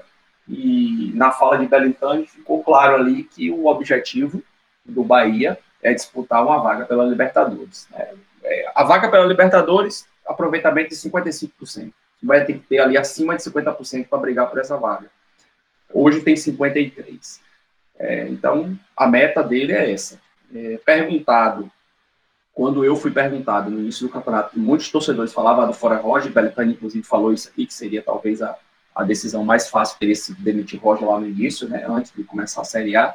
É, eu, eu, minha resposta foi nesse sentido, de que, olha, eu apostaria em Roger e estabeleceria uma meta. Eu não criei, claro que eu não tenho metodologia, não sou presidente do Bahia, né, a, a minha meta seria para 10 jogos, né, um quarto do campeonato, 10 jogos, 50% de aproveitamento. Eu acho que o Bahia com 50% de aproveitamento, ele vai chegar vivo no final do campeonato. E o Bahia vem, de uma forma ou de outra, mantendo isso. Temos agora três jogos, eram quatro, né, a sequência jogos duros, Palmeiras, Fluminense, Inter e Grêmio. E temos agora só três, empatamos com Palmeiras. E o Bahia, né, ao final desses, dessa sequência de, de, de mais três jogos, aí serão oito partidas, né? que seriam 24 pontos possíveis. O Bahia hoje tem 8, precisaria de mais 4 para atingir os 50%. Eu acho possível, nesses três jogos, fazer 4 pontos. Ter um triunfo e um empate, totalmente possível. E, e, eu penso até que esses adversários, eles facilitam a vida de Roger, a vida do Bahia. Né? São adversários que possivelmente vão dar o espaço. Talvez não dê o espaço que o Palmeiras deu, esteja com a marcação mais encaixada, consiga fazer uma pressão mais alta num determinado momento do jogo que o Palmeiras fez hora nenhuma. Mas eu acho que esses adversários vão favorecer a, a, a esse estilo de jogo que eu enxergo que Roger pode, pode colocar. Eu, eu, sinceramente, não acho que Roger entregou. Eu acho que ele precisou expor e colocar para fora isso em relação ao Marco Antônio mesmo. Acho que já estava na hora, velho. Não é o primeiro técnico que fala de Marco Antônio. É, não vou saber precisar se foi Guto ou Anderson, mas um dos dois tinha dito a mesma coisa de Marco Antônio. Marco Antônio é um jogador que se lesiona o tempo todo, e essa lesão tá ligado. Você olha para Marco Antônio, teve uma foto que foi publicada de Marco Antônio ainda no estadual, ali nas finais do estadual. Marco Antônio estava gordo. E hoje ele deu entrevista também, e ele admitiu, ele disse que não gostou da forma que o Roger colocou, mas que ele agradece o que o Roger disse. Né? Então, assim, é, eu acho que tudo tem limite também, né? E meio que foi um desabafo dele ali. É, quem me conhece sabe que eu sou um defensor de Roger. Eu sou um, um, eu não sou nem defensor de Roger. Eu sou defensor do projeto de longo prazo. Eu acho que o Bahia já passou da hora de apostar num projeto de longo prazo. E eu acho que agora está apostando, né? A, a, fala de Belintani não me surpreendeu, porque eu não esperava nada diferente disso. Né? Os tweets dele, os 10 tweets dele não me surpreenderam. Quer falar alguma coisa, Matheus? Né? Oi? É o famoso peru. É, chame do que você quiser, né? eu já estou acostumado com isso. É da, é, ele, ele das com. É, pois é, eu sou assessor de comunicação do Bahia. eu, eu recebo salário para ficar defendendo no Twitter nos grupos do WhatsApp. essas, essas, falas de Roger, eu acho discutir muito assim o sexo dos anjos, sabe? A gente é, eu também. A ver alguma coisa ali. O, a minha crítica é que é quando essas falas trazem é, mais pressão para o Bahia, sabe? E as falas assim da final do, do, Nordeste, principalmente, foram falas desastrosas. Essa fala agora de não olhar no longo prazo, no médio prazo, também achei uma fala desastrosa. Mas eu, eu sinceramente, eu não, não boto minha mão no fogo de que aquilo ali é da porta para fora, sabe? É mais um recado para alguém, para alguma coisa que acontece lá dentro que a gente não tem acesso. É, pode ser que seja isso mesmo, pode mas não dá pra gente cravar. É, é muito achismo, sacou? É muita. Então, a minha crítica é nesse ponto. Eu acho que ele poderia. O, o, ele, eu não sei se isso. Se o, o clube, enquanto instituição, intervém nesse momento, ou se isso é responsabilidade 100% do profissional. Mas eu acho que o clube, todo, todos os profissionais do clube, eles deveriam usar o contato com o público para trazer benefícios para o clube e não trazer mais pressão. É, só completando o que eu estava falando aí, é, eu sou defensor desse projeto de longo prazo, não de Roger. Eu defendi Guto, hoje eu defendi Anderson, apesar de discordar da contratação de Guto por Belintani, eu acho que foi um erro, mas eu defendi porque eu penso no projeto de longo prazo. Eu acho que isso tem que existir. É, e a Edgar até compartilhou com a gente hoje, retweetou, é, teve um, um, um, tweet de. Deixa eu buscar o nome dele aqui para a gente dar o devido crédito. Acho que é Leonardo Miranda. Leonardo Miranda, né?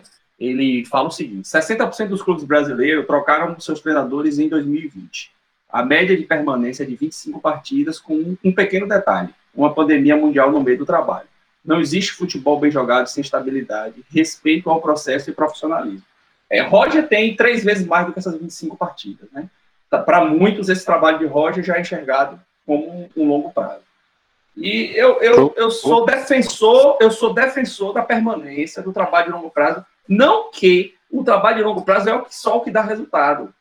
Jorge de Jesus, ano passado, mostrou para a gente que no curto prazo se pode fazer muito mais do que se faz, do que, do que se tem feito dentro do Brasil. Mas assim, o Bahia já tentou isso muitas vezes. O Bahia tem uma média nos pontos corridos, né, se a gente considerar de 2003 para cá, o Bahia tem uma média de quase quatro treinadores por ano. O último treinador do Bahia que fez um trabalho de um ano, de começar e terminar o ano, foi Arthurzinho na Série C em 2007. O segundo técnico com mais tempo de casa depois de Arthurzinho é Roger, que completou agora mais, já tem mais de um ano no caso. Né? Ele não começou e terminou um ano, Ano passado ele já pegou no meio do caminho e esse ano ele não terminou ainda, né? Mas é, é nessa pegada aí. É, Anderson chegou perto de Arthurzinho. Acho que Arthurzinho fez 66 partidas pelo Bahia, Anderson fez 62. Roger já está em 75. Então, assim, eu, eu, sou muito dessa, dessa linha de pensamento de que o trabalho de longo prazo ele tem que. Ele, ele vai. Não, só para concluir, Edgar, eu, eu penso o seguinte: ó, o Bahia hoje tem duas opções: muda o técnico ou permanece com o técnico. No meu entendimento, a permanência de Roger, alongando esse trabalho, ela trará mais benefícios do que uma troca imediata e que daqui a 8, 10 meses a gente vai estar discutindo as mesmas coisas. Só para poder dar o crédito aqui a Leonardo, é, ele é do Globoesporte.com e do Sport TV, né? Então é do Grupo Globo. É, o que eu acho em relação até a, a, a, frase né, que eu te compartilhou aí Leonardo, é que Roger, pelo tempo que ele já tem, é, eu vou até ser repetitivo aqui, mas eu acho que é importante enfatizar isso. Pelo tempo de trabalho que ele tem, eu acho que o Bahia, na verdade, ele poderia estar tá se aproveitando disso. Sabe? Acho que, assim, acho que uma das broncas também da torcida é porque o Bahia manteve um trabalho, manteve a filosofia, fez o planejamento, né? Em relação. Até, vamos dizer assim, até um planejamento de médio prazo, né? Porque você está trazendo jogadores com direitos federativos vinculados ao Bahia, né? Então o Bahia contratou jogadores. Então, o Bahia está fazendo toda a cartilha, vamos dizer, na teoria, bonitinha, para ter um resultado em, em, médio prazo.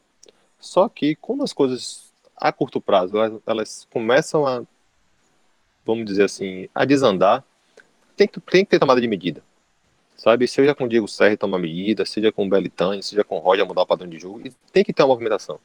O futebol é muito dinâmico.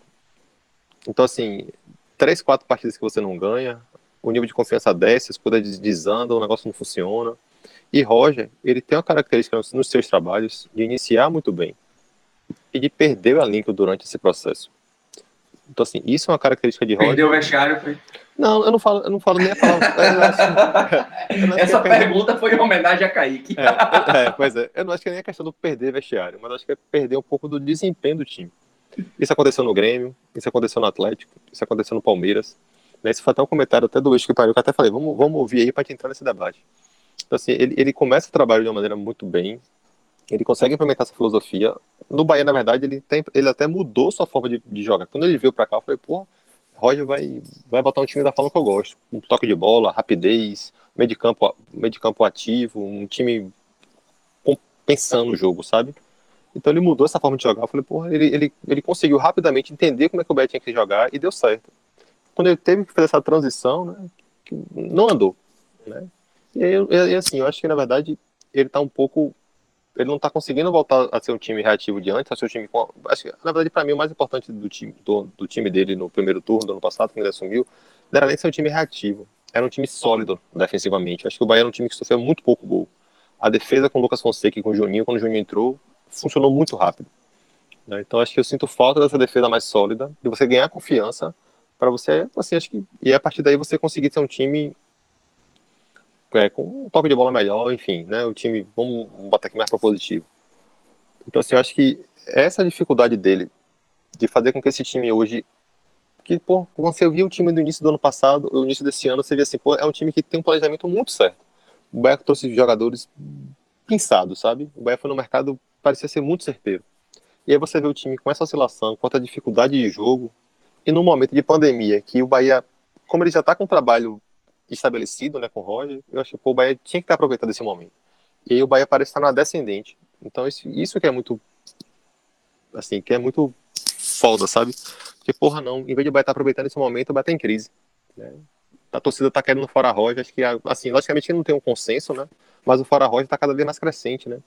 E aí o fora Roger, o fora Serra, muita diretoria, porque esse time não consegue render. O que, não é nem, é nem assim, eu acho que o, o problema do Bahia não é nem que ele tem que brigar por Libertadores, ou, ou brigar por, por algo, para estar na parte de cima da tabela, brigar por G4. Acho que é a forma como se joga que incomoda. Essa, essa, essa, esse aceitar a derrota, né? A gente até discutiu isso muito, a gente já fez algumas gravações de outros pods, né? Até soltar isso aí para então, espero que todo mundo, a galera goste, né? Mas assim, a gente já fez várias discussões, a gente até, na verdade, queria até propor um pod sobre será que o Bahia tem esse espírito, né, entre aspas, de derrotista, né, de aceitar a derrota? Né? Então, acho que essa forma como se perde, a forma como encara a derrota, a forma como encara perder dois pontos contra o São Paulo, né? Contra o São Paulo fora de casa. A forma como aceitou o empate, é, não, o empate contra o Palmeiras é bom, tem 30 e poucos anos que a gente não, não, não ganha. Acho que é essa coisa que irrita muito o torcedor, sabe? E eu acho que nesse aspecto o torcedor tem razão.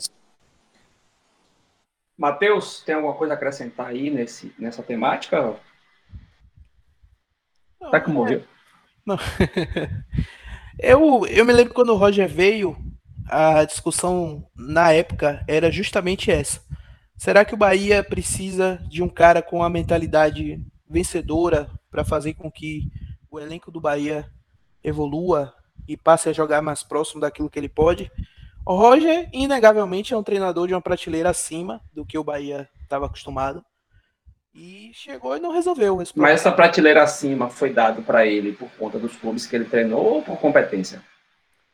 É um misto, né? Ele treinou os clubes que ele treinou por competência, eu acredito.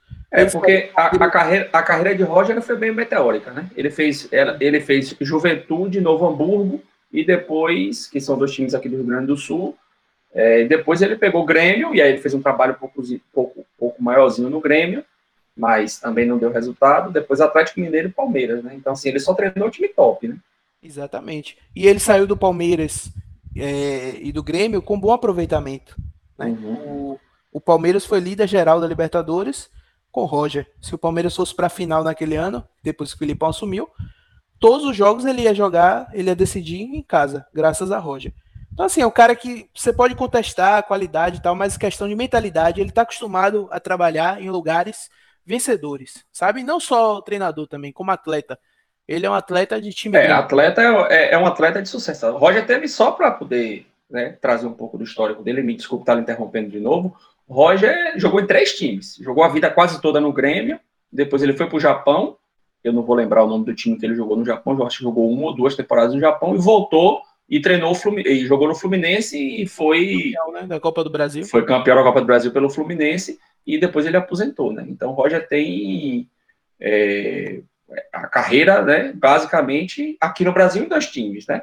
E campeão da Copa do Brasil, eu acho que três vezes pelo Grêmio. Campeonato Gaúcho não vou nem contar, ganhou Libertadores, ganhou Campeonato Brasileiro, né, ganhou Copa do é, pela Copa Sul Minas, né? Então, assim, é, é um.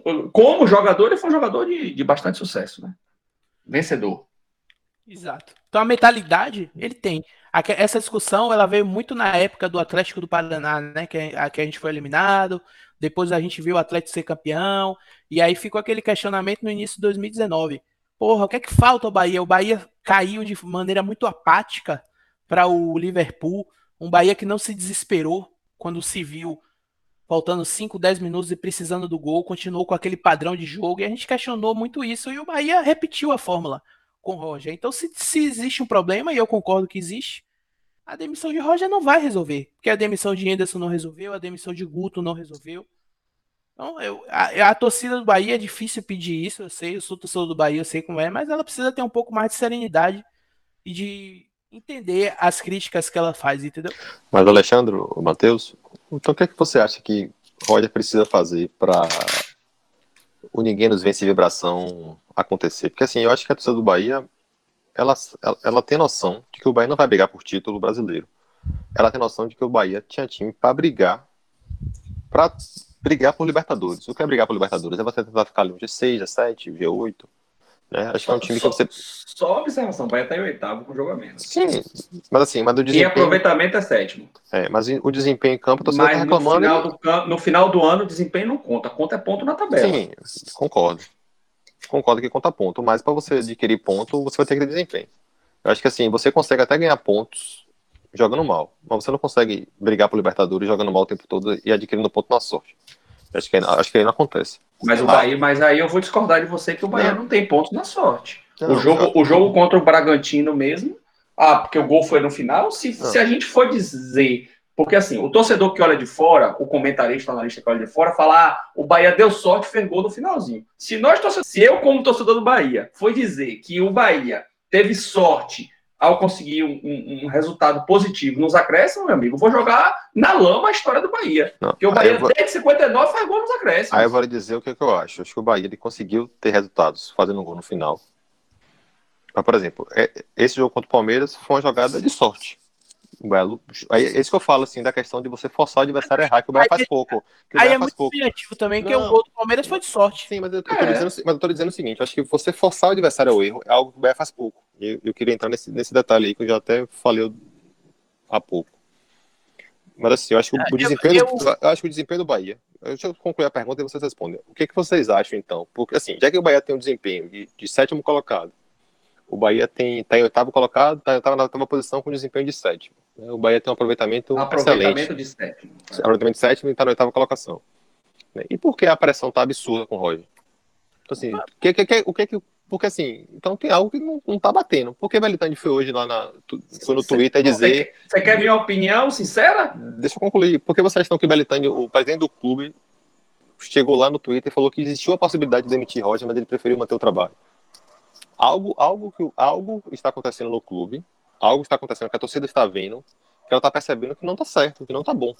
Minha então, opinião assim, sincera, três jogos poderia ter mudado completamente isso.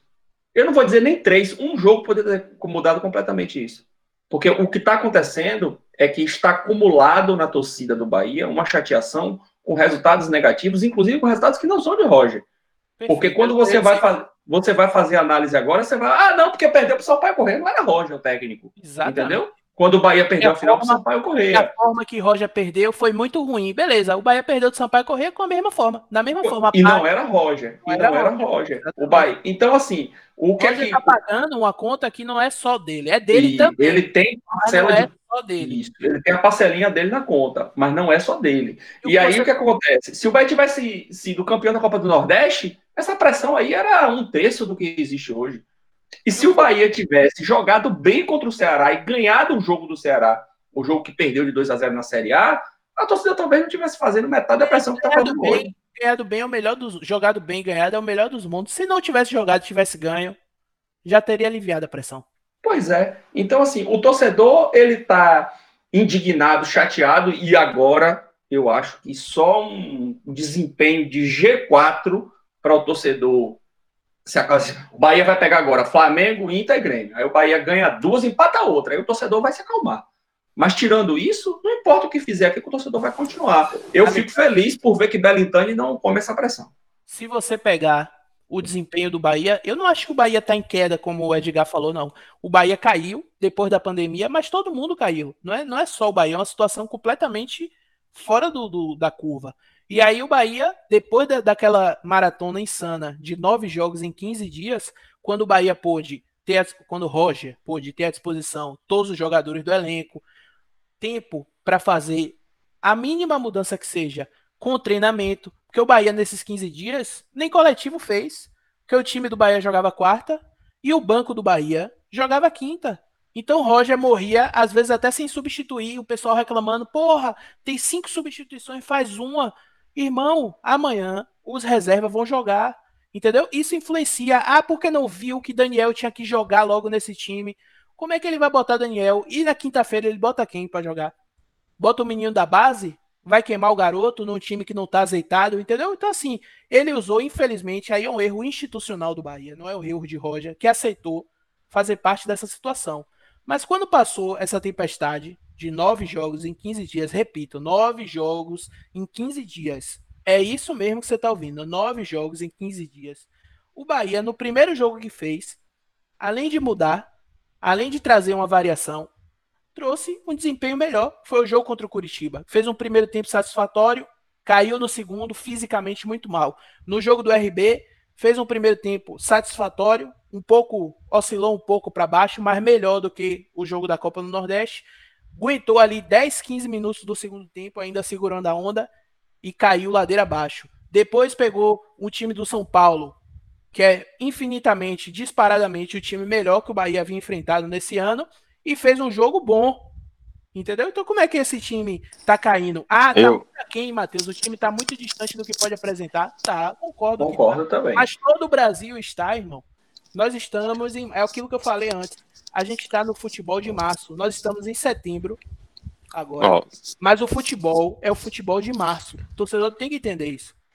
Ó, vocês estão fazendo um recorte que eu acho que vocês, esse recorte aí é conveniente para a Roja e conveniente para a diretoria do Bahia. Acho que o recorte de Roja não tem que ser só desse ano. Mas não Acho pode que- botar a Não, derrota do Sampaio não, Correia de mas- 2018 na conta. Cê- Deixa eu concluir. Não, mas e pode De- botar então, pode deixa- botar então o calma, turno do- do Calma, Brasileiro, exatamente. O recorte de Roger, ele tem que ser do trabalho de Roger. É o que eu falo. Roger é um privilegiado no futebol brasileiro. Porque ele já tem. Ele é o segundo técnico mais longevo do, do Brasil, na Série A do Brasil. É o terceiro, né? Porque a gente não pode considerar aquela saída, aquela, É, mas assim aquela saiu. escapada de Rogério de, pô, fala um Sim, mês. não, beleza. Ele tá no top 3, beleza. Pra mim isso faz pouca diferença. O que eu quero falar com você é o seguinte: Roger Machado, ele, no ano passado, ele terminou o segundo turno de maneira muito ruim. Com muitos erros. E esses erros, eles se repetem ainda esse ano. Mas ele começou com muitos acertos, por que também não bota isso no recorte? Então, Sim, mas, mas ele, tá- ele, ele, ele, ele continua no cargo justamente por isso, Matheus. Porque, então ele teve, porque teve muitos acertos no início. Só que é isso. Assim, você tem que analisar o trabalho de Roger. Você não pode analisar o trabalho. Então tá bom, então vamos pegar um recorte aqui de Roger, só do primeiro turno. não. Vamos esquecer o segundo e vamos falar, beleza, Roger, volta a jogar no primeiro turno, porque não volta. Ele acertou muito no primeiro turno, errou muito no segundo turno. Pronto, fechou o ano no- mediano. Foi Sim. criticado como deveria ser, mas não foi Sim. demitido Sim, porque a direção julgou sim que mas, daí, mas, aí você, mas, aí, mas aí você tá analisando esse, esse recorte agora do brasileiro. Certo? Se você for fazer o recorte só do brasileiro, beleza. Roger tá igual a todo mundo. Roger tá igual até o treinador o que chegou. então, Sim, sim, então Roger tá igual ao treinador que chegou no a bandeira do Luxemburgo, que chegou no Palmeiras no início do ano. Falando, Ele já onde? Diga aí o, que- o que eu tô, o que eu tô falando é que ele já tem. O, o trabalho dele já devia estar mais maduro, já devia ter, já devia ter mais organização do time. Sabe, você. você é, é existe um erro de planejamento na Copa do Nordeste no Campeonato Baiano? É um fato. Lógico que existe. Você tem uma pandemia no meio do caminho, você, você pode. Você tem que descartar isso? Claro que não. Eu não tô falando que o trabalho dele tem. Eu não, tô falando que é o trabalho é fora Roger. Mas a gente tem que questionar, assim, eu acho que vocês estão indo para um caminho de colocar todas as condicionantes ruins e jogar isso no, no, no bolo e botar um peso maior a isso. Eu acho que isso tem que ter um peso. Mas esse peso, ele não. Assim, eu acho que você tem que colocar também a outra, a- o outro lado do, do trabalho dele. Porque, assim, se você for analisar somente o que vocês estão colocando de peso, a torcida era pra estar. É, beleza, realmente. É, Roger, Mas a gente vamos, vamos- vamos ter paciência. Mas a gente a, falou. torcida, a torcida tá impaciente porque existe um modelo de aceitar a derrota, como foi no segundo turno do ano passado todo. Ah, não, faltou gás. Ah, não, faltou perna. Ah, não, o time moribundo em campo, o time não brigava mais, o time não lutava, é, o time não. O time aceitou demais. Beleza, vamos manter o trabalho. Acho que é importante manter o trabalho, manter a filosofia. É, eu tô sendo até repetitivo. né? Mantendo a filosofia, trazendo peças que vão melhorar, qualificar o elenco. Edgar, Aí você chega, aí você chega. Então, assim, ó, se você. A, a torcida do Bahia, ela sempre quis ganhar a Copa do Nordeste. O Bahia, ele vai se sentir hegemônico, ele vai se sentir superior, ele vai se sentir mais importante aqui, ele vai sentir o resgate do time. O título mais importante da era do Bahia, acho que desde, do, desde 2001, foi a Copa do Nordeste de 2017. Opa, voltamos. A torcida do Bahia tem orgulho da Copa do Nordeste. E você perder a Copa do Nordeste dessa forma tem um peso muito grande. E, e aí, assim, eu, eu pego aquela frase que você falou nesse instante. A- o pós-jogo de Roger foi pior ainda. Então a torcida, além de você perder da forma que perdeu, o time ser passivo e você ouvir aquilo de Roger, piora a situação. E aí entra a questão da discussão de você achar que a derrota não tem peso, é, de você aceitar a derrota, de você ser passivo. Então isso tudo pesa, e, esse- e isso é que está pesando mais no trabalho de Roger. Não é, não é a pandemia, lógico que tem um peso, mas ela tem um peso para todos os times. Só que pro Ceará, o Ceará conseguiu anu- anular o Bahia. Então você tem um peso. o- o- Tem determinados jogos que ele tem um peso muito maior do que o Bahia 1 Curitiba 0. A torcida, a, a torcida ela tá muito mais puta porque perdeu do Ceará na Copa do Nordeste do, do que pegando uma série do Curitiba. Então assim, a, gente tem que, a gente tem que botar esse, esse peso na balança. Eu acho que o trabalho de Roger tem que ser questionado justamente nesses pontos-chave do- dos jogos do campeonato. Eu não estou dizendo que ele é um treinador ruim, eu não estou dizendo que ele é um treinador ultrapassado. Eu acho que ele tem ideia de jogo interessante, com críticas, lógico, ao trabalho. Mas eu acho que ele tem que entender o time que ele está treinando, o que a torcida quer, sabe? Que a torcida busca. Edgar, Edgar, aí você já tá fugindo muito do ponto, aí não vai dar nem Não. pra gente responder. Deixa eu trazer fugindo, de volta aqui. A, a Você- minha, a, minha, a minha opinião em relação ao trabalho dele, eu tô falando isso com a também que eu pego dos torcedores e meu sentimento. Sim, beleza. Assim, mas de deixa, eu- avaliação, deixa de eu avaliação responder aquilo que porque você assim, falou do, porque do assim, porque recorte. assim, não, rapidinho, porque assim, você pegar o Sampaio Correia de 2019, de 2000, sei lá, 2018 e jogar aqui no bolo, pra mim também é fugir do tema. Mas essa Entendeu? conta, é, Roger tá pagando, Ele não Edgar. tá pagando, a conta de Claro Roger tá pagando tá, o trabalho Edgar. dele, Matheus. É o trabalho Não dele é que eu tô só isso, avaliando. não. eu, não tô, eu não tô avaliando, assim, se o Bahia perdeu do Sampaio Correia lá e, e, e Belitani não sofreu, é culpa da diretoria. Se, se, se, se Roger ele, ele aceita que a diretoria é assim, é o erro dele de- como profissional, como treinador. Eu como, eu, como treinador, como jogador, eu quero ganhar, meu irmão. Ah, porque a diretoria não liga? Problema da diretoria. É meu nome que tá, é meu nome que tá em jogo. É minha história que tá em jogo. Não é história de Belitani. Não é história de Diego Serri. Entendeu?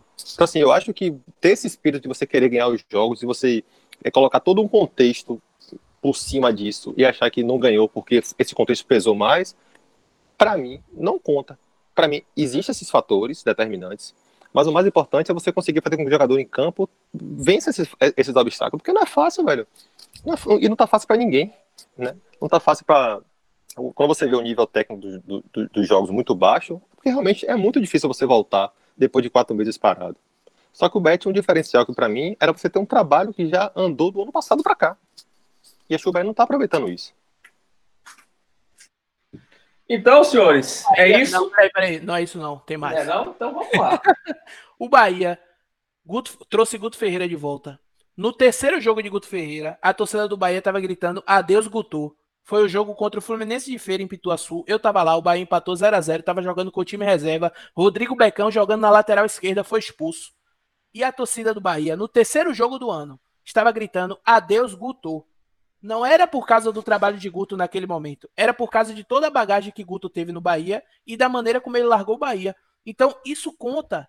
Anderson Moreira chegou no Bahia e a primeira coisa que ele fez foi perder um título do Nordeste para um time que foi rebaixado para a terceira divisão. Depois disso, ele empatou contra a Chapecoense, a torcida foi no aeroporto, brigou com os jogadores e o Bahia deu 4 a 1 no Vitória. Desde então, acabou a cobrança. Anderson Moreira continuou no Bahia, lógico que dentro dos parâmetros da torcida do Bahia, né, que acabou a cobrança. A galera continuou puta, mas muito distante de como estão com o Roger. Por quê? Porque Anderson não tinha nenhuma história no Bahia a ser cobrado. Aí no outro ano, Anderson Moreira perdeu do Sampaio Correia, perdeu do Sergipe dentro de casa, foi eliminado do Liverpool e saiu. A forma com que Anderson perdeu ficou marcado no Bahia. Quando o Roger chegou e perde no ano seguinte, da mesma maneira, a torcida faz uma ligação direta, direta. Eu, como torcedor, eu faço, o Alexandre faz, todo mundo faz, todo mundo que eu conheço faz. Você é a primeira pessoa que está me dizendo que isso não influencia. Eu acho que influencia diretamente. E aí, eu- Matheus, não, peraí, você falou 20 minutos. é porque, é porque eu não falei que não influencia, mas beleza. Você disse que a gente está tentando trazer um recorte que é benéfico para analisar a Roger positivamente. E eu estou dizendo para você que, para mim, dentro do recorte de Roger, ele paga essa conta com a torcida, que é de Anderson, que é de Guto, e que, na verdade, não é nem de Anderson, nem de Roger, nem de Guto. É de Guilherme Bellintani, Diego Serri e toda a gestão de futebol do Bahia. Entendeu? Se Roger sair hoje do Bahia, a tendência é que continue, porque Guto saiu e continuou esse problema, Anderson saiu e continuou esse problema, Roger chegou e continuou esse problema. Então a gente vai ficar atacando de novo as coisas que não estão resolvendo, sacou? Eu acho que isso faz parte da ojeriza que a torcida do Bahia está tendo com o Roger. Hoje, o futebol é o melhor dos três treinadores, entre Guto, Anderson e Roger. O time do Bahia hoje, para mim, é o melhor com o Roger.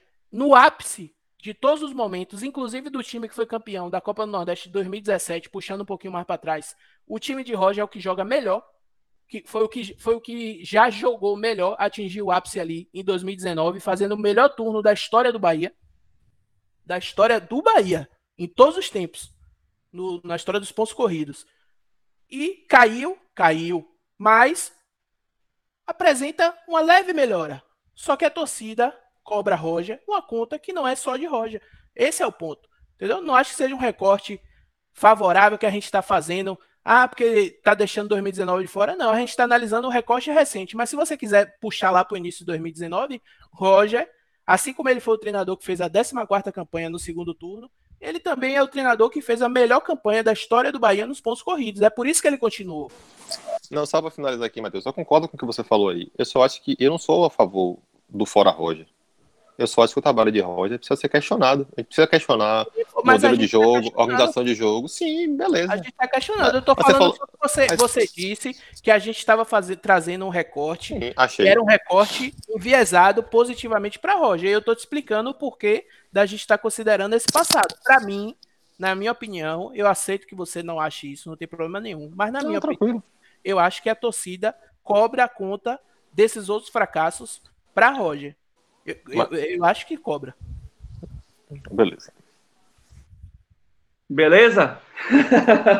Beleza, senão, senão esse podcast aqui vai virar um, É, um xadrez verbal. Eu, eu, tô, eu, ó, eu, vou, eu vou fazer aqui logo um desafio, porque eu acho que não, não vai chegar ninguém aqui, não. É, pois é. Vou, vou, vou, vou botar em risco aqui, viu? Vou fazer o desafio. Vou falar com minha esposa, se ela ouvir até o final, ela, a gente vai. Não, Todo ouvinte, todo ouvinte que chegar aqui nesse momento, no final, que ouvir esse podcast e der RT na postagem dele lá no, no nosso Twitter, certo? Vai concorrer a uma assinatura do sócio digital. E vamos ver quantas, quantas pessoas vão dar RT lá. Se for, se for um só, vai ficar sozinho. Eu pensei que o cara ia ganhar um, um projeto da- do nosso patrocinador. Mas tá valendo. Não, pô, a assinatura do sócio digital que é mais barato. então, pessoal, quem chegou até aqui, é, vamos divulgar aqui nossas redes sociais. A minha é Alexandro underline A1982. É bem chatinho lá de achar, mas infelizmente eu não tenho, eu não, não consegui um, um arroba melhor. Então isso é no Twitter. O Twitter do nosso podcast é arroba esquadrão 71, né? O numeral 71. O seu, Edgar, qual é? Edgar S. Neto. Agora tem que explicar como é que escreve Edgar. Seu Edgar é diferente, né? O meu é EDG-AR, sem D no final. S. Neto. Tipo de gás, no plural, Neto. Matheus, O meu é Chaves Teu no Twitter. Teu com H. Teu de tem Madeira. com, H, né? Então pronto. Desafio lançado. Daqui a pouco vamos lá nas redes sociais postar. E quem chegou até aqui e ouviu, DRT na, no Twitter. Antes do próximo programa, a gente sorteia e no próximo programa a gente divulga. Um abraço a todos, muito obrigado. Obrigado a vocês aí pela companhia, Matheus, Edgar, Igor que acabou, Igão que acabou morrendo aí no meio do caminho, tendo que sair. Não aguentou, não aguentou a pressão aqui do grupo. Semana que vem volta outro programa e vamos tentar fazer um programa menorzinho. Valeu, boa noite pra vocês aí. Vamos, Gerais, um vencedor. Vamos conquistar mais um tempo. Bahia, Bahia, Bahia. Ouve esta é seu alento. Bahia, Bahia, Bahia.